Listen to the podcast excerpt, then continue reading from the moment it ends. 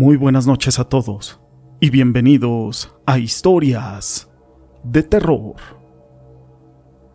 Los hombres de hoy creemos que ya no tenemos mucho por conocer, que ya no hay nada nuevo que descubrir.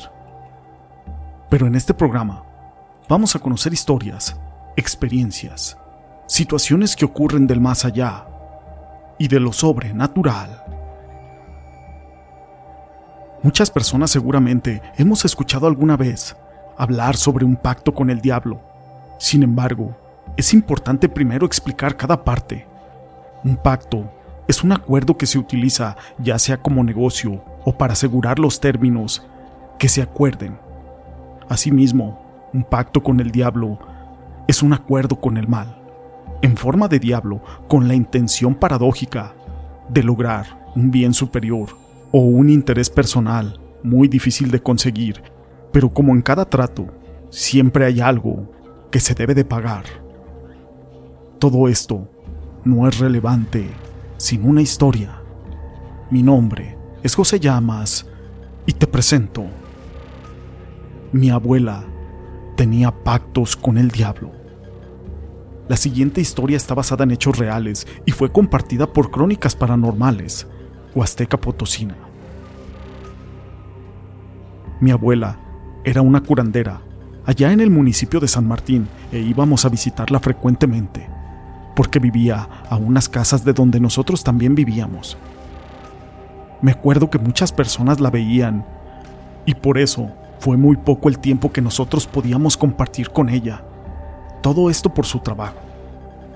Mi madre siempre nos decía que respetáramos sus cosas y que por nada del mundo nos fuéramos a meter en donde ella hacía esas limpias. Pero como nosotros éramos tan solo unos niños, no teníamos noción de eso.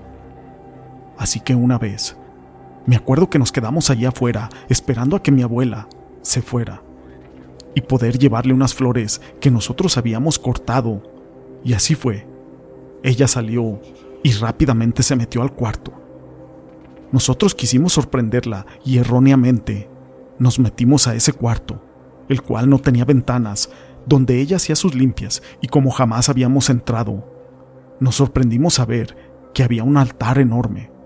También había un catre, una fila de cuatro sillas y muchos, pero muchos cirios y veladoras. Entré junto con mi prima. Inmediatamente sentimos algo muy extraño al estar allí. Y justo antes de entrar escuchamos una voz que nos dijo que entráramos. Era una voz como de una mujer y clarito se escuchó. Entramos. Ya estando ahí, le dije a mi prima que mejor no saliéramos porque yo sentía muy feo estar allí. Rápidamente mi prima puso las flores sobre un bote de plástico y cuando nos quisimos salir, la puerta se cerró. Pero fue un golpe muy fuerte el que se escuchó cuando se cerró porque se cerró de golpe. Y en ese momento se apagaron casi todas las veladoras. Adentro se sentía un ambiente como nunca hasta el día de hoy he podido sentir otro igual o algo similar. Y de verdad, gracias a Dios no he vuelto a sentir esa sensación. Entonces en ese momento, por la desesperación, nosotras quisimos abrir la puerta, pero la perilla no giraba, estaba trabada. Comenzamos a gritar, cada vez más fuerte, hasta que de repente nuestros gritos ya era lo más fuerte que podían salir de nosotros. Un viento sumamente frío nos recorrió el cuerpo. En ese momento nos abrazamos y cerramos los ojos, pero no dejábamos de gritar. Cuando sentimos, esa voz nos estaba diciendo que volteáramos. No sé cómo decirles o cómo explicarles. Tan solo éramos unas niñas. Al voltear, alguien nos agarró de la mano y vimos ahí, a un lado del altar, a una señora que tenía un traje blanco, como si fuera de manta y una indumentaria tenec. Era chaparrita, morena, tenía las uñas muy largas. En ese momento se nos quedó viendo y se rió. Los dientes que ella tenía eran negros, así como su boca y sus ojos. Gritamos muchísimo más fuerte y empezamos a pegarle a la puerta. hasta que de repente llegó mi abuela. Abrió y se metió tan rápido, todo para sacarnos. Al estar ya afuera, mi abuela nos empezó a regañar mucho y jamás, pero de verdad jamás, voy a olvidar que yo miré hacia adentro de ese cuarto y estaba esa señora, empapada de sangre en el pecho. Pero esa señora era como traslúcida, y como mi abuela tenía dos vírgenes grandes, que era la Virgen de San Juan y la Virgen de Guadalupe, vi que estaban con lágrimas en los ojos, como si les estuvieran escurriendo, pero eran lágrimas como si fuera de una especie de cera negra. De verdad créanme que esta historia es verídica y por eso se las envío. Luego de que mi abuela muriera, por sorprendente que suene, la tuvieron que exhumar para poderla cambiar de lugar por problemas de herencia. Y al abrir su ataúd, ya no estaba el cuerpo.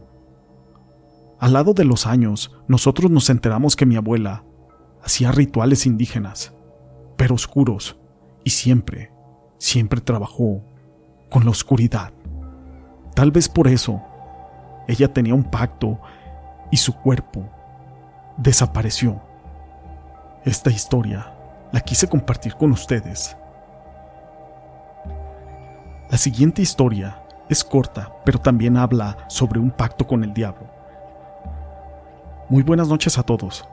Les voy a contar el día de hoy la historia que me contó mi papá, Adán del Ángel Ochoa.